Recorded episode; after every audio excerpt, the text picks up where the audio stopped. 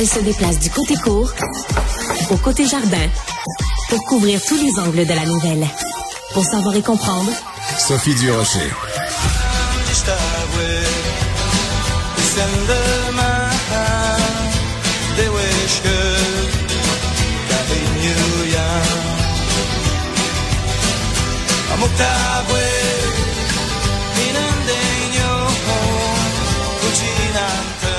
Alors, vous avez reconnu bien sûr un des plus grands succès de Cashtin. Cashtin, c'était qui? C'était Florent Volant et Claude Mackenzie. Florent Volant, euh, auteur, compositeur, interprète, dont la biographie sort ces jours-ci. Alors, j'espère que je vais le prononcer comme il faut.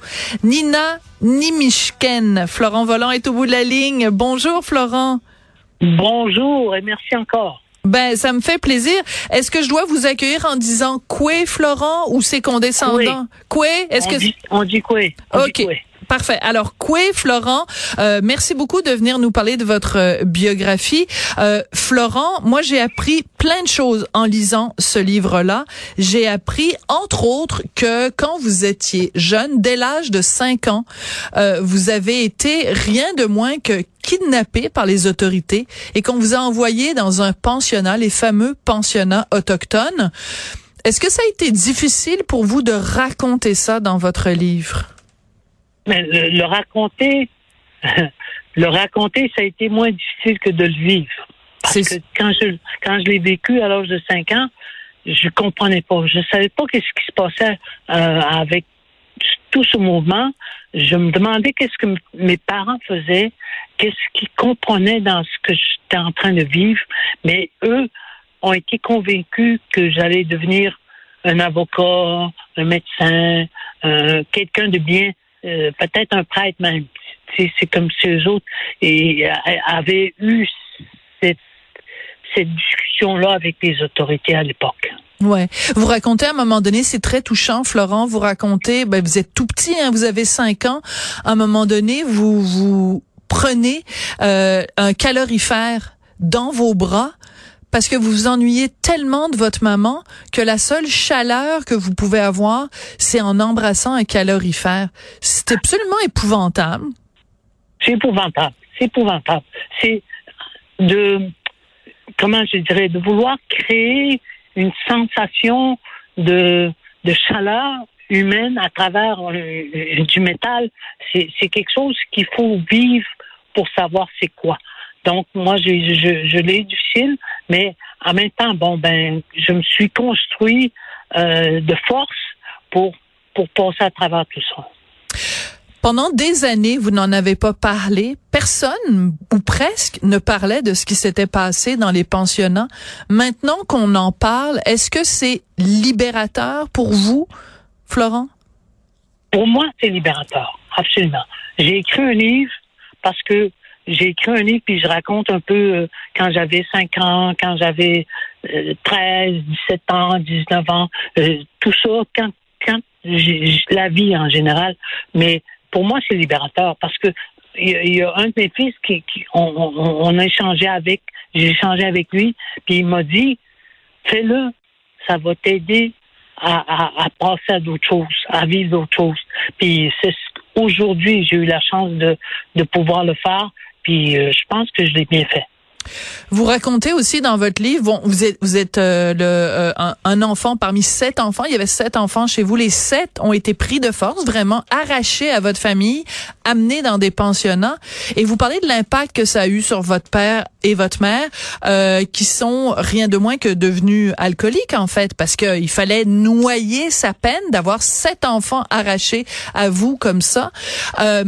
Est-ce que l'affaire des pensionnats, le dossier des pensionnats, est-ce que ça suffit pour expliquer tous les problèmes de consommation qu'il y a parmi la population autochtone, d'après vous? Non, sûrement pas. Mais d'avoir sept enfants, puis de se réveiller avec pas d'enfants du tout, c'est un grand déresponsabilité. Déresponsabiliser mes parents à l'époque, c'est difficile quand même de pouvoir survivre à cette, ben, on va dire enlèvement. Puis autrement, bon ben, on était supposé de revenir euh, puis être mieux, mieux que qu'est-ce que qu'est-ce que nos parents nous attendaient de, je crois. Mais sinon, euh, c'est sûr que bon, c'est pas tout, c'est pas toute la réponse à la question, à la question du, de l'alcoolisme et puis tout ça.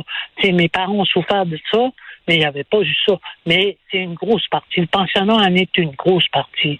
Parce que autour de moi, il y avait beaucoup de violence, puis il y avait beaucoup d'agression aussi. Faut pas oublier ce côté-là. Que mes parents, ils se sentaient peut-être responsables de tout ça. Oui, vous racontez bien, on le sait, hein, dans les pensionnats, il y a eu des beaucoup de nombreux cas d'agression physique, d'agression sexuelle, d'agression psychologique.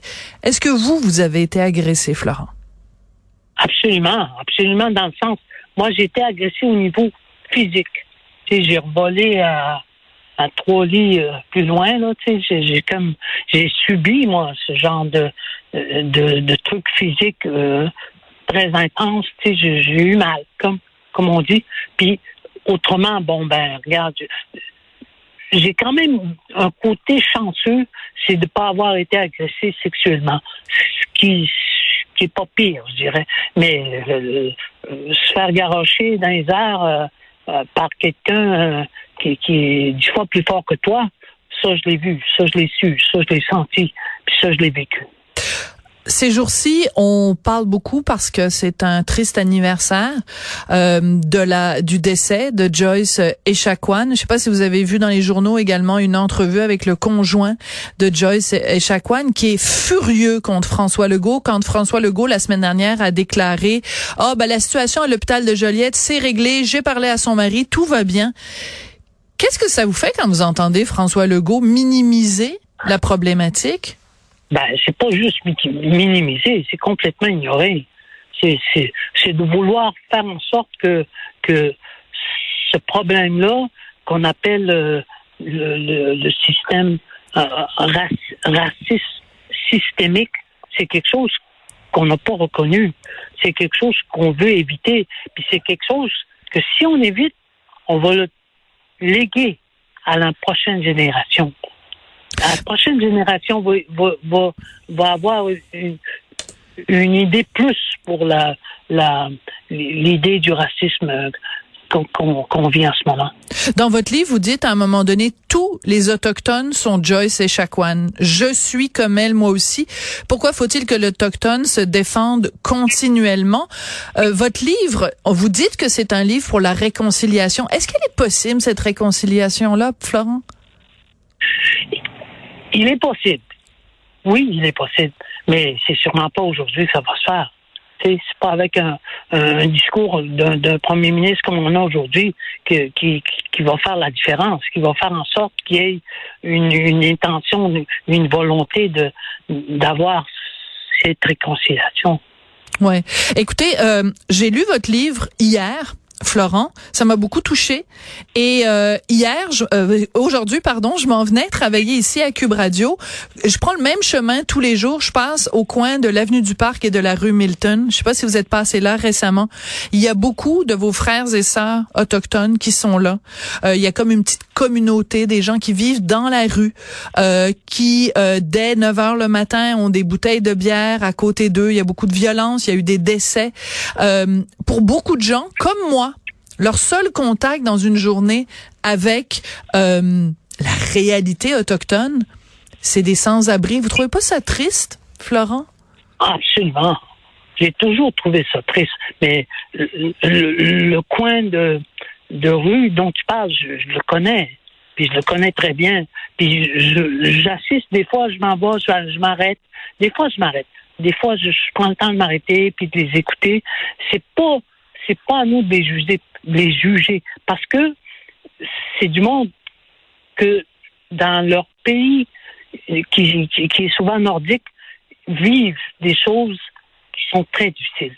C'est qui, qui est, mieux vivre dans les villes, perdu dans les villes. C'est, c'est moi je, je, je qualifie ça comme perdre, perdre venir perdre le nord en ville. C'est, c'est comme c'est pas c'est pas quelque chose qui est heureux. C'est très bien dit, c'est très bien dit, Florent. Perdre le nord en ville, je vais retenir cette expression-là. Florent, je peux pas vous avoir aujourd'hui sans vous parler d'un scandale qui a éclaté euh, aujourd'hui. Euh, c'est la SOCAN, donc euh, l'association, l'organisme qui verse des redevances aux artistes dont les dont les chansons jouent à la radio. On apprend qu'il y a eu vraiment un déséquilibre entre l'argent versé aux artistes francophones et aux artistes anglophones. Et il y a plusieurs artistes qui ont écrit une lettre pour dénoncer la situation faites partie des gens qui ont signé cette lettre-là.